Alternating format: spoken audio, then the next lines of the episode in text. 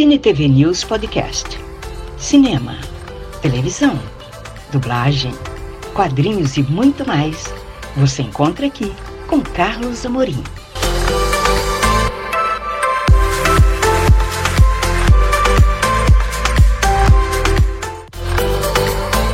Você vai conferir a quarta parte da participação dos dubladores Fábio Lucindo e Márcio Araújo no Anime Geek 2023, só aqui no podcast do CNTV News Virtual.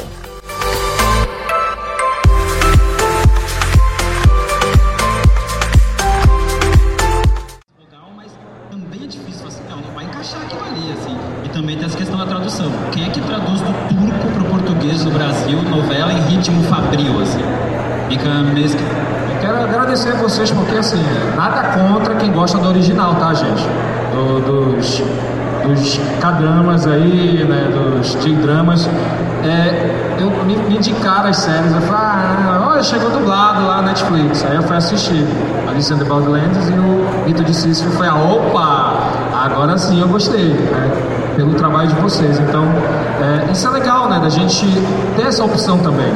É porque nem sempre todo mundo gosta do original. A gente quer acompanhar uma determinada série que às vezes a gente, pelo fato de estar no original, a gente não se interessa tanto, mas quando está dublado, a gente fica bem próximo daquilo da nossa realidade. Então a gente curte. É um trabalho às vezes excelente que a gente passa batido, né? Então é legal de ter, de ter, de mais trabalhos de vocês sendo dublados aí, né, com os atores orientais, né, que a gente está dizendo. A gente fica feliz e obrigado, claro, sempre. Eu acho que quanto mais ah, os streamings fizeram isso, eles, eles estimularam produções locais no mundo inteiro. Antigamente, 95% do que a gente dublava era em inglês. Hoje isso caiu para 70, 65. A gente está dublando muito das outras línguas, porque tem produção turca, tem produção russa, tem produção das Filipinas, tem produção do mundo inteiro. Então, para a gente está sendo enriquecedor, até para conhecer essas outras formas de expressão, como, como se adaptar a elas. Assim, tá sendo... A gente tem que agradecer também para Netflix, para Amazon, para esse pessoal que está meu, produzindo. Continue, né? Continue, mais ainda. Acho que agora deu uma diminuída pós-pandemia, acho que o pessoal recolheu, assim. Mas é- mesmo assim é muita produção, assim. Dublando produção portuguesa, né? Uma novela de Portugal, e você fazendo em português, é muito doido. Tá rolando bastante coisa. Legal. É seguinte, a gente tem mais um momento de personagem de vocês aqui. Bora? Oba! Vamos lá? Primeiro vamos começar agora com o Márcio, tá? Solta o vídeo do Márcio. Se tiver um delezinho, desculpa, tá, gente? Mas é para o pessoal conhecer um pouco mais do trabalho de vocês. Eu tenho certeza que a galera já conhece, né? Pode soltar. Você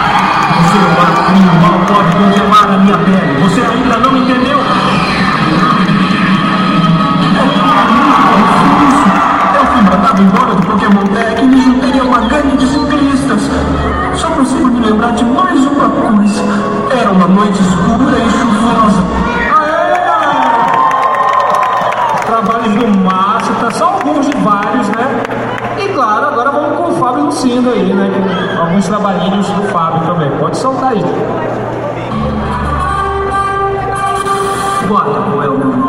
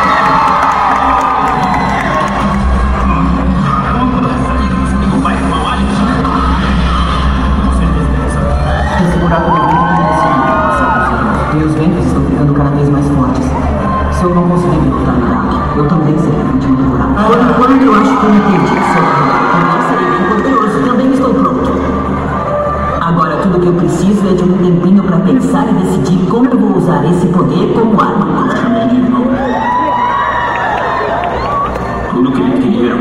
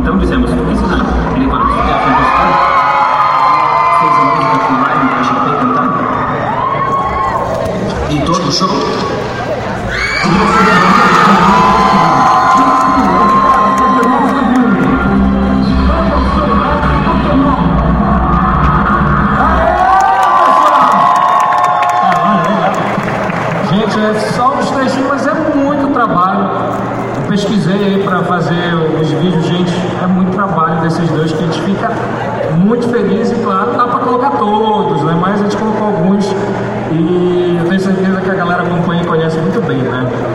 Então assim, gente, eu queria também perguntar para vocês antes de passar para o público, fazer as perguntas, né? Calma. A gente queria é, falar com vocês como é que foi o processo na pandemia. Né? Vocês tiveram que gravar em casa, né? preparar um estúdio para quem não tinha, preparar um estúdio. A gente quer saber como é que foi a experiência de vocês dois. Né? Começo foi meio estranho porque a gente não sabia o que ia acontecer, quanto tempo aquilo ia levar, é, um compasso de espera, uma transição, até a gente resolver do ponto de vista é, de legalidade, como é que ia funcionar aquilo. Depois cada um começou a pensar na construção, no ajuste do seu próprio home studio, a grande maioria dos profissionais fez um home studio em casa e começamos a trabalhar. E, e assim foi durante quase três anos. Foi adaptação para um novo jeito de fazer, bem diferente. Muito mais lento, cheio de problemas de tecnologia, é, um outro processo né, de trabalho. E eu queria contar um fato curioso, eu estava contando para Carlos ali na entrevista que eu fiz com ele. Eu dublei o Round Six no meio da, da pandemia, bem no meio. Dublei acho que uns seis ou sete episódios e fiquei doente, peguei Covid e fiquei malzão, fui pro hospital. Fiquei três semanas internado. Eu perdi vários trabalhos. E eu fui substituído porque não tinha prazo. Tinha pego dois testes, um para um longa, para uma série, e fui substituído. Mas essa série, o cliente tinha prazo e eu me esperou. Eu voltei do hospital e gravei os últimos, os últimos episódios de Round 6. Um trabalho muito gratificante para mim. Três semanas internado, quase fui entubado.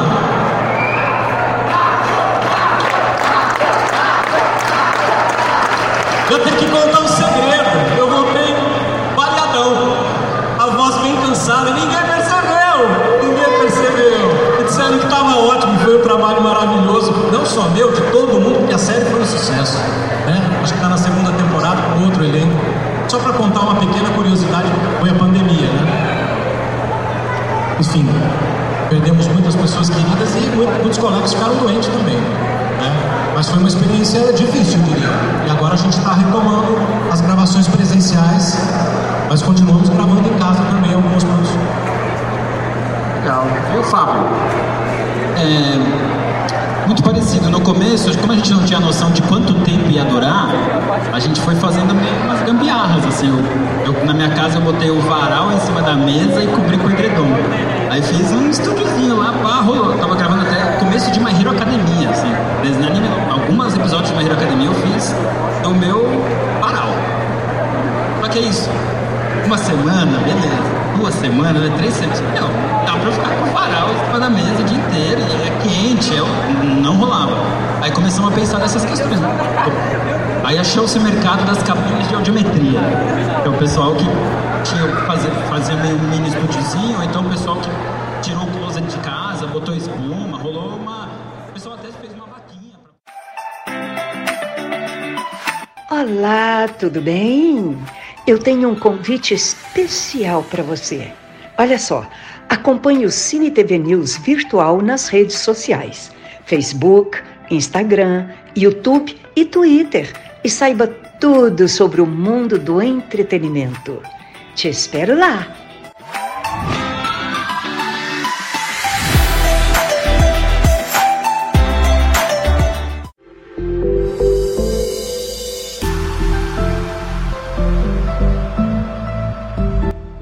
Muito obrigada por acompanhar este podcast do Cine TV News Virtual.